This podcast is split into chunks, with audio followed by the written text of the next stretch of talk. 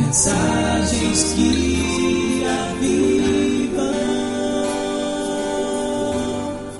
Gostaria de ler com você aí um texto que está em Eclesiastes, capítulo 12. Vamos ler para nós ganharmos tempo, que é sobre ele que eu quero falar hoje. Tempo. Eclesiastes, capítulo 12. Porventura aí você estiver sem a Bíblia, seu vizinho, você chegue perto dele. Eclesiastes está bem no meio da Bíblia. Você abre o meio, você vai achar Salmos. Você vai um pouquinho para frente, depois de Provérbios, você vai ver Eclesiastes. Nós louvamos a Deus também pela vida da Daniele. Ela não está aí hoje, né? Foi viés que está indo para o seminário lá de é, Caxias do Sul, no Rio de Janeiro. Olha só que maravilha, né? Daniele, domingo, está indo com o pastor Saulo e nós louvamos a Deus pela decisão e pela vida dela. Eclesiastes capítulo 12. Acharam? Salmos, Provérbios, Eclesiastes. Diz assim o texto: Lembra-te do teu Criador nos dias da tua mocidade, antes que venham os maus dias e cheguem os anos dos quais dirás: Não tenho neles prazer. Antes que se escureçam o sol, a lua e as estrelas do resplendor da tua vida, e tornem a vir as nuvens depois do aguaceiro. E no dia em que tremerem os guardas da casa, os teus braços, e se curvarem os homens outroras fortes, as tuas pernas, e cessarem a, os teus moedores da boca, por já serem poucos, e se escurecerem os teus olhos nas janelas.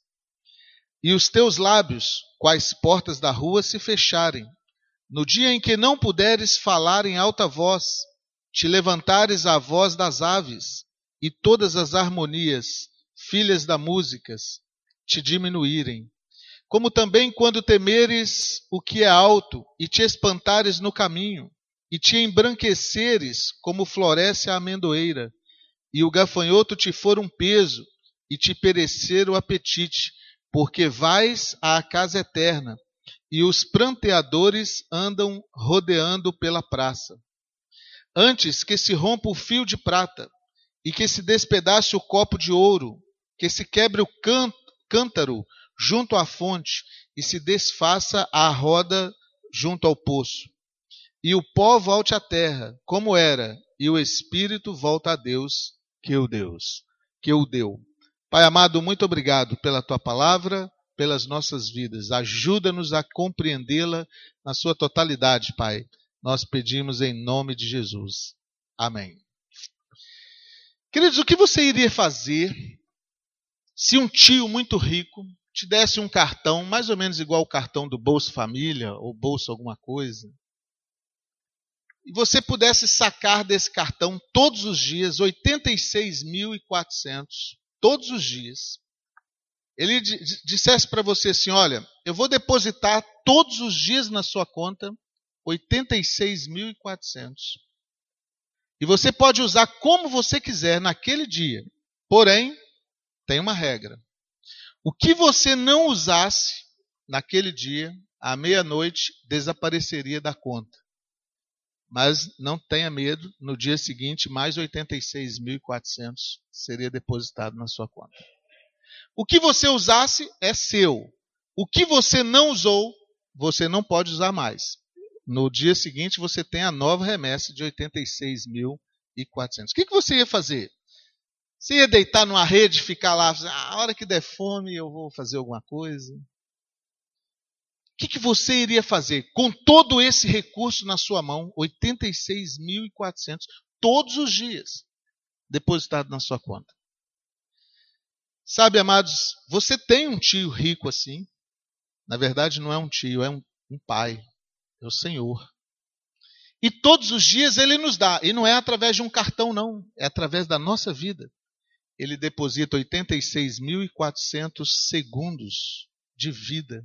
Todos os dias. Aquilo que você usa é seu, ninguém mais tira de você. Mas aquilo que você não usa ou mal usa, você perde e você nunca mais torna a ter. No dia seguinte, mais 86.400 segundos estará depositados lá. Mas como nós não sabemos quando isso irá parar? Como nós não sabemos quando é que essa conta vai ser encerrada, porque não fomos nós que a abrimos e certamente não seremos nós que a fecharemos. É Ele. Né? Foi Ele que abriu, Ele que te deu o cartão e Ele está é, torcendo para que você use bem todo esse recurso. Apesar, afinal, é muita coisa que Deus tem nos dado. Né? Eu não sei se você sabe, mas o maior pecado dos homens não é fumar, roubar, prostituir, se drogar. O maior pecado do homem é usar mal o seu tempo. Você sabia isso? Você sabia que usar mal ou negligenciar o tempo é pior, é o pior pecado que o homem comete, que a, a maioria dos homens cometem? Porque eu vou dizer para você, muitas pessoas se preocupam né, em não fazer aqueles pecados grandes, em não dar aqueles escândalos enormes. Mas se você não dedicar a sua vida totalmente para Deus, você está usando mal o seu tempo. Se Deus não for o Senhor da sua vida, se você não estiver vivendo para a honra e glória de Deus, a Bíblia diz que você está perdendo tempo. De fato, 1 Coríntios 10, 31 diz assim: é, quer comamos, quer bebamos, façamos tudo para a glória de Deus. Você está aqui hoje por causa da glória de Deus? Você veio hoje à noite aqui por algum outro motivo ou por causa da glória de Deus? Você está aqui na esperança que Deus faça algo para você ou porque você realmente conhece, reconhece que Ele é digno de glória, como nós cantamos aqui, né? Toda glória, toda honra, todo louvor é devido ao nome do Senhor Jesus. Quem não dedica o seu tempo para Deus, quem não está altamente preocupado ou motivado, é a melhor palavra, em viver para a glória de Deus, está perdendo tempo e está desperdiçando esses 86.400 segundos depositados todos os dias. Hoje você teve todo esse recurso à sua disposição. Como é que foi que você usou? Como você tem usado o seu tempo? Eu gostaria de pensar com você aqui agora, amados, um pouquinho sobre o que, que é o tempo. Ah, muitas vezes a gente pensa assim: ah, eu vou dar o tempo ao tempo. Você já viu essa, essa expressão? Você já resolveu aquele problema? Ah, eu estou dando tempo ao tempo. Talvez até piore. Tem determinadas situações que, se você não agir logo, só vai piorar, não vai melhorar. Tem situações que, se você fugir dela, é, colocá-la por debaixo do tapete, só vai crescer. Tempo não vai ajudar. Se você quiser saber o verdadeiro valor de um tempo, olha, de um ano, você pergunta a um estudante que reprovou no fim do ano e agora está tendo que fazer tudo outra vez, aquele um ano perdido. Quer saber o valor de um mês? Pergunte uma mãe que teve o seu filho prematuramente e que agora de repente está ao lado de uma incubadora lá esperando para o neném chegar à sua casa. Quer saber o valor de uma semana? Pergunte a um editor de revistas semanais que tem que chegar na hora, porque senão todo o processo de entrega e de venda daquela revista vai ser tudo perdido. Quer saber o valor de uma hora? Pergunte aos namorados quando eles estão à espera do seu amor. Né? Ah, será que ele vai atrasar? Quer saber o valor de um minuto? Pergunte quem perdeu o ônibus, ou quem perdeu o trem, quem perdeu a condução. Né? Então, irmã, se a gente perde, imagina até esse ônibus voltar. Misericórdia. Quer saber o valor de um segundo? Pergunte quem escapou de um acidente. Você já sofreu-se um, um, um livramento? Eu já. Uma vez eu estava andando assim e é, tinha uma porta como aqui, né? E quando eu cheguei mais ou menos onde estava o Arthur, assim, era próximo da porta, mas ainda tinha uma distância. Eu ouvi uma voz assim, alguma coisa falou para mim: corre! E eu corri. Quando eu corri, era um prédio. Né? Eu entrei no prédio e caiu uma coisa grande atrás de mim. tinha caído lá do quinto andar, mais grande. Se aquilo pegasse na minha cabeça, eu, eu morreria, sem chances de chegar ao hospital. E uma intuição, eu creio, a bênção de Deus, né? O Senhor falou para mim, corre. E eu dei aqueles dois últimos passos assim, rápido. E aquilo desceu buf, nas minhas costas. Ainda sentiu o ventinho daquilo. Não ia dar tempo, amados. Um segundo, né? Glória a Deus, o Senhor me livrou. Quer saber o valor de um milésimo de segundo? Pergunte quem ganhou a medalha de prata numa Olimpíada. Que o outro chegou e, mas milésimos de segundo, levou o ouro e ele ficou com a prata. Como você está aproveitando o seu tempo? Tempo, meu amado, é vida. Eu fui, depois de anos que eu tinha saído de governador Valadares, eu voltei lá faz uns 10 anos. E por incrível que pareça, eu passei na rua onde eu nasci, mostrei minha esposa. E o cenário que eu vi, mais ou menos 20 ou 25 anos depois, né? já tinha uns 20 anos que eu tinha saído de Valadares, era o mesmo. Um barzinho na esquina, uma mesa quadrada com pessoas em volta da mesa jogando dominó, do lado de cá, uma mesa de totó, uma mesa de sinuca, o mesmo cenário que eu tinha deixado 20 anos atrás. E por incrível que pareça, as mesmas pessoas, claro que não eram as mesmas mais, né? agora estavam meio cabelos grisalhos, meio envelhecidos, mas aqueles mesmos indivíduos, fazendo as mesmas coisas, 20 anos depois. Eu, eu tive uma, um medo tão grande, eu fiquei pensando, falei assim, meu Deus, o que, que nós estamos fazendo com o nosso tempo? 86.400 segundos depositados todos os dias na nossa conta. Será que nós estamos usando bem isso, amados? Você não precisa ir longe, não. Você dá uma olhada à sua volta e talvez precise olhar até na sua própria vida, né? Quanto tempo você está gastando olhando na janela, olhando na televisão, olhando nas redes sociais? Está sendo bem usado todo esse tempo? Você está aproveitando bem disso? Você passa de manhã, você vê uma pessoa ali soltando pipa. Ontem eu fui à praia soltar pipa com meu filho. Rasguei duas, não consegui levantar. Mas vou aprender. Mas eu vejo pessoas o dia inteiro soltando pipa, amados. Aí você pensa assim, não, hoje é o dia de folga dele, né? Tá, tá bem. Tá. Amanhã ele vai voltar ao trabalho. Você volta lá amanhã, volta lá depois de amanhã, tá do mesmo jeito, soltando pipa. Será que é para isso que nós fomos feitos? Soltar pipa? Será que nós fomos feitos para o que nós estamos fazendo? Essa é a pergunta que eu gostaria de pensar com você hoje à noite. Será que você foi criado para exatamente fazer aquilo que você está fazendo hoje?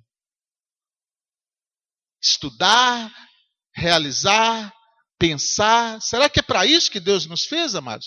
Porque a, o, Salomão aqui, é o autor de Eclesiastes, ele faz-nos um, uma, de fato, ele está repreendendo-nos a pensar sobre isso, falando assim: lembra-te do teu Criador nos dias da tua mocidade. Os dias da mocidade não quer dizer os dias de poucos anos, não. Não quer dizer que porque agora você tem dois, três anos, ou dez, ou, vinte, ou quinze. Os dias da mocidade é enquanto há vigor na sua vida. Talvez você tenha, é, já tenha chegado à terceira idade. Mas se você não lembrar do Senhor agora, você vai lamentar depois.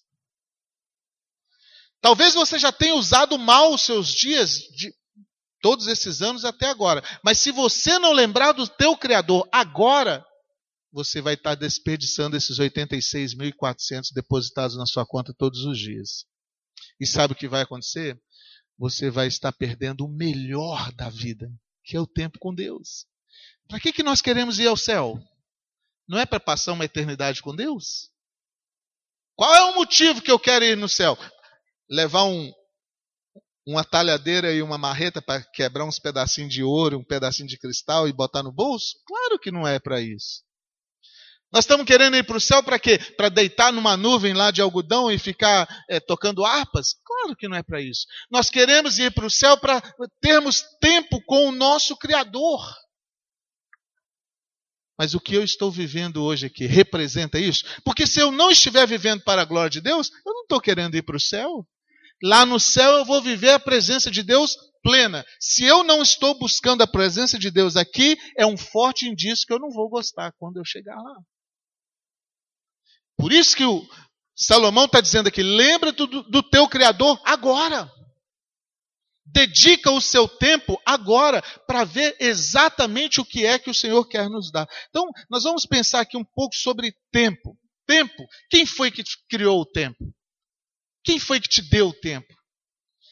Quando nós falamos de tempo, é preciso é, esclarecer certas coisas aqui. Tempo não é o que esse aparelho aqui está é, marcando. Esse tempo aqui, na verdade, não existe. Tempo não são horas, não são minutos, não são dias. Tempos são eventos. Tanto é que, se você parar todos os relógios do mundo, os eventos vão continuar acontecendo. Os homens criaram esse aparelho aqui para poder decifrar aquilo que Deus colocou como evento. De manhã o sol se levanta, e então eles é, conseguiram determinar o momento que isso acontece, quanto tempo leva para fazer o seu ciclo. Esse ciclo do sol, nosso calendário é solar, então eles determinaram como horas, dias, meses e anos. Mas na verdade esse tempo não existe. Os eventos é que estão determinando o tempo, não o tempo estão determinando os eventos. Entende isso? Não é a hora, ó, agora já são seis horas, sol, levanta aí. Não tem isso. O sol se levanta. Então, mais ou menos, nós podemos saber, já são seis horas, o sol está indo. Quando o sol está a pique, então não é porque o, o relógio bateu meio-dia que o sol tem que estar aqui em cima de nossa cabeça. É porque o sol está ali que nós sabemos. De fato, meu amado, meu pai é relojoeiro de profissão. Ele consertou relógio muitos anos de vida. Se você notou, ele não usa relógio. E ele é incrível, ele tem uma, uma capacidade inacreditável de é, memorizar um pouco assim sobre o tempo. Ele tem uma, uma boa relação de tempo, que é uma coisa incrível. Você pode perguntar a ele a qualquer hora do dia que horas são. Ele não tem relógio, ele não carrega relógio, mas ele mais ou menos sabe a hora que é. Ele vai te falar com uma, talvez com uma imprecisão de 10 minutos, mas é difícil ele errar. E ele não carrega relógios. Não é porque o relógio está marcando aquele horário, é porque ele observa muito o sol, observa muito o, o momento do dia. E são esses eventos que estão determinando o dia, e não o relógio. Agora, o que, que são esses eventos então? Vida. Se você for olhar, amados, à luz da palavra de Deus, tempo é vida. O que na verdade você tem, né? por exemplo, eu fui ao aniversário de 80 anos da dona Alzira. É vida. O tempo que nós estamos aqui dentro da, deste templo, esse uma hora que nós já estamos aqui dentro, é vida que eu estou desprendendo aqui. Esse tempo que você viveu, você nunca mais tornará a tê-lo. Deus está depositando mais 86.400 diante de você. É por isso que quando você senta na frente de uma televisão e fica fazendo nada, você não está perdendo só o seu tempo, você está perdendo a sua vida. Quando você usa mal o seu tempo, quando você está fazendo alguma coisa que não glorifica a Deus, ou que pelo contrário está é, trazendo maldição para a sua vida, você não está só perdendo tempo, você está perdendo sua vida. Você está perdendo aquilo que Deus mais preciosamente te deu: é vida. É por isso que Salomão está falando: lembra-te do teu Criador nos dias da tua mocidade. Lembra-te do teu Criador enquanto você está tendo vida, enquanto tem vigor em você. Lembra-te do teu Criador para você não perder vida, perdendo seu tempo. É muito comum, amados, pessoas que não roubam, não matam, não prostituem. Você pergunta para elas assim, você fala assim, é, você anda com Deus? Ah, eu não mato, eu não roubo, eu não fumo, eu não bebo. Eu não faço nada disso. Mas você anda com Deus? Olha, eu tenho uma vida tranquila, eu quase nem saio de casa. Você anda com Deus? Quando você vai olhar realmente na sua vida, quem está mandando ali é a pessoa, não é Deus. Andar com Deus é aproveitar todos os momentos da nossa vida com Deus.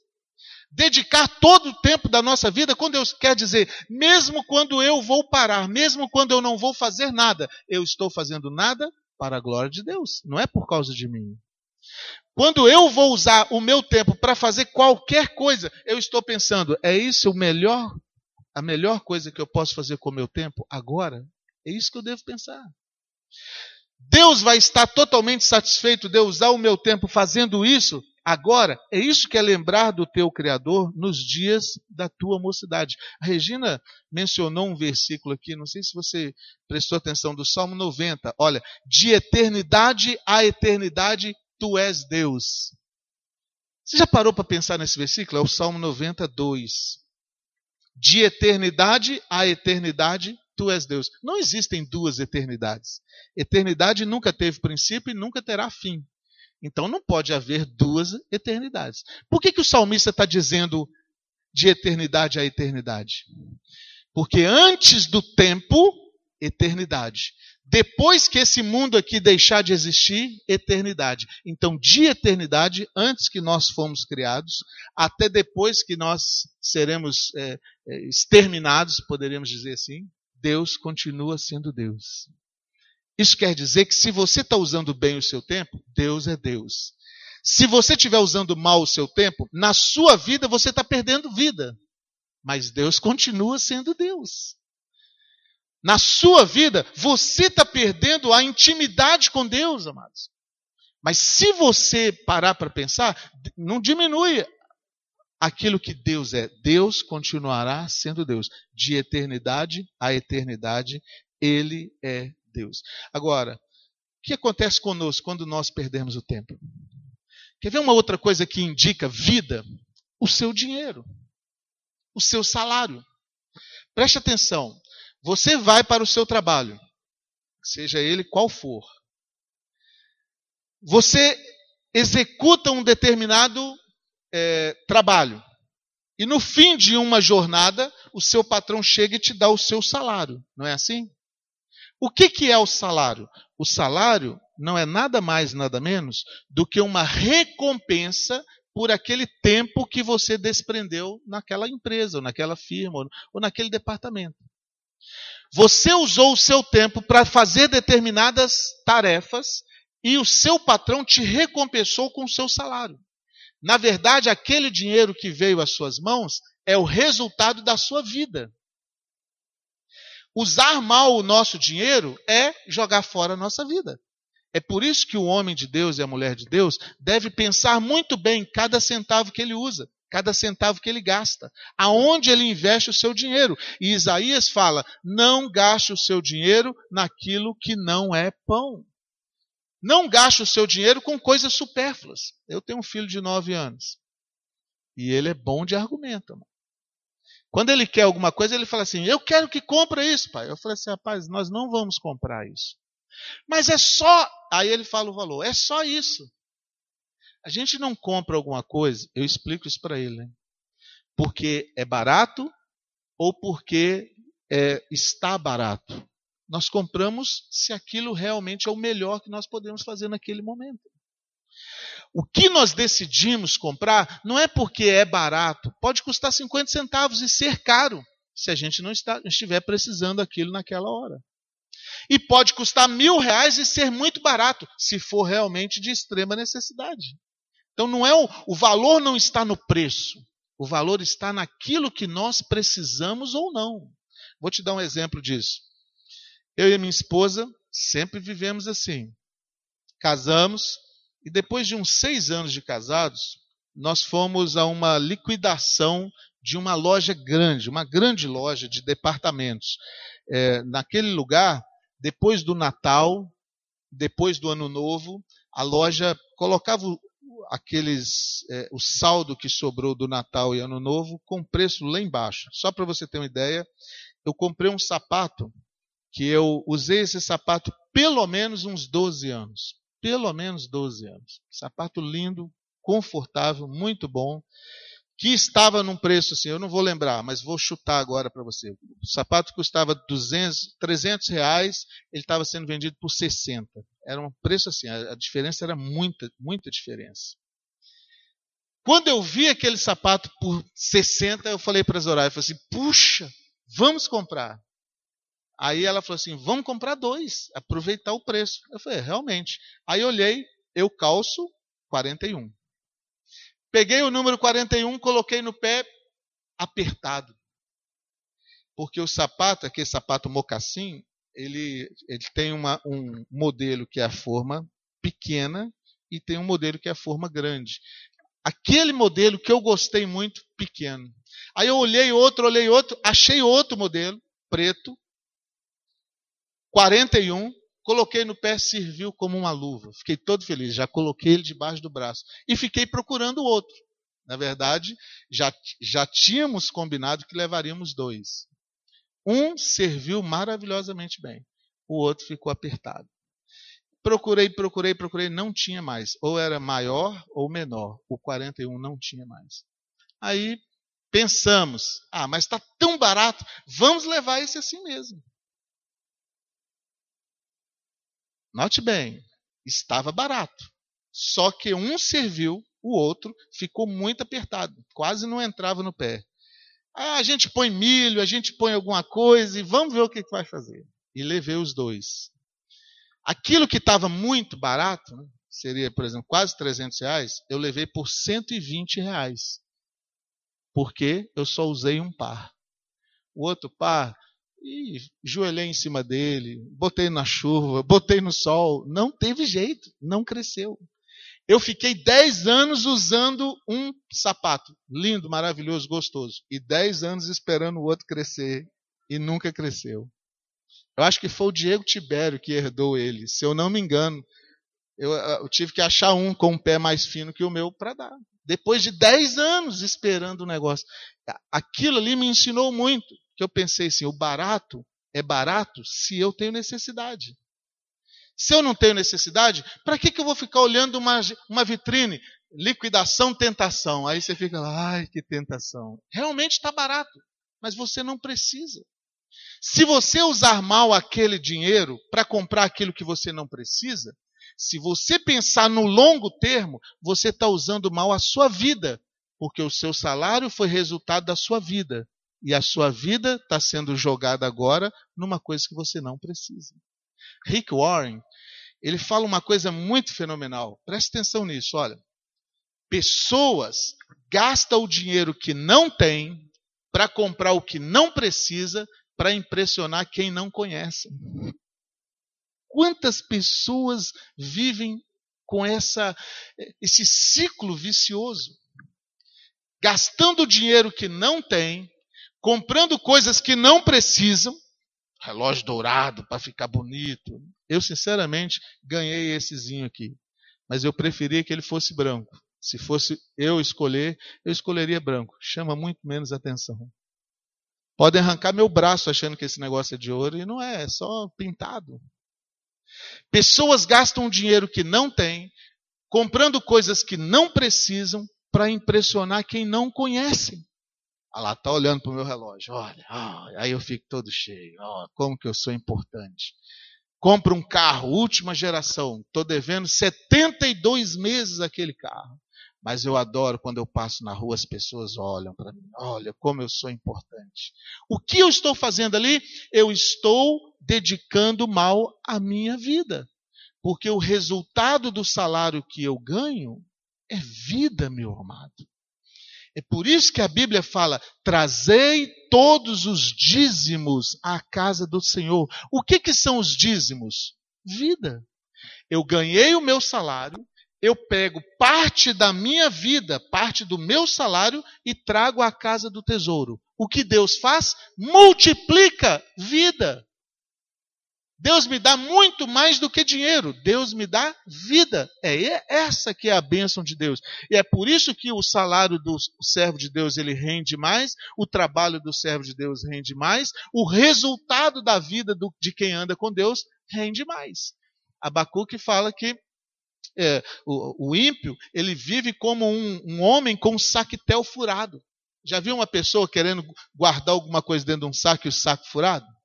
Quanto mais ele coloca na boca, mais cai pela estrada fora. E assim tem um monte de gente correndo atrás do prejuízo e nada para nas suas mãos, por quê? Porque não dedica o seu tempo, sua vida, o seu dízimo. Ontem, hoje, eu fui ao mercadinho aqui. E aí estou lá comprando meus tomates. Aí o, o, rapaz, muito simpáticozinho, ele falou assim: E aí, 100%? Eu falei: Não, 90%. Ele falou assim: Mas 90%? Eu falei: 10 é o dízimo, né? Então, a gente dá 10 para o dízimo. Aí ele fechou a cara e falou assim: Eu não dou dízimo. Eu falei assim: Ó, oh, você está correndo riscos. E ele gostou do assunto e ele foi é, continuou o assunto, eu continuei com ele. Ele falou assim: não, eu não acredito em dízimo, não acredito em igreja, não acredito em nada. Eu falei assim, mas e na Bíblia? Não, a Bíblia eu acredito. A Bíblia fala do dízimo. Você sabia isso? Não, nunca li a Bíblia. Eu falei assim, então é bom você ler. Ele falou assim: não, mas eu não acredito em igreja. Eu não estou falando de igreja, eu estou falando de Bíblia.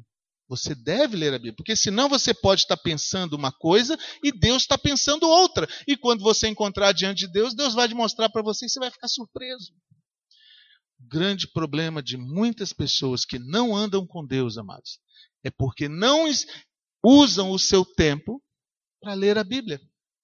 Se você quiser ser fiel a isso que o salmista, o que o uh, Salomão falou aqui, lembrar do teu Criador no dia da tua mocidade, precisa ler a Bíblia. Quem não lê é refém daquele que diz que leu. Se você não lê a Bíblia, você é refém até de Satanás, porque Satanás vai usar a Bíblia para confundir a sua mente. E aí você vai usar mal o seu dia, e aí você está usando mal a sua vida. Quantas pessoas, amados, estão lutando contra Deus, achando que estão fazendo a vontade de Deus. Mas por que não estão fazendo a vontade de Deus? Porque não estão lendo a Bíblia. Mesmo que a intenção do seu coração seja fazer a vontade de Deus, por não conhecer a palavra de Deus, estão usando mal o seu tempo. E tempo é vida.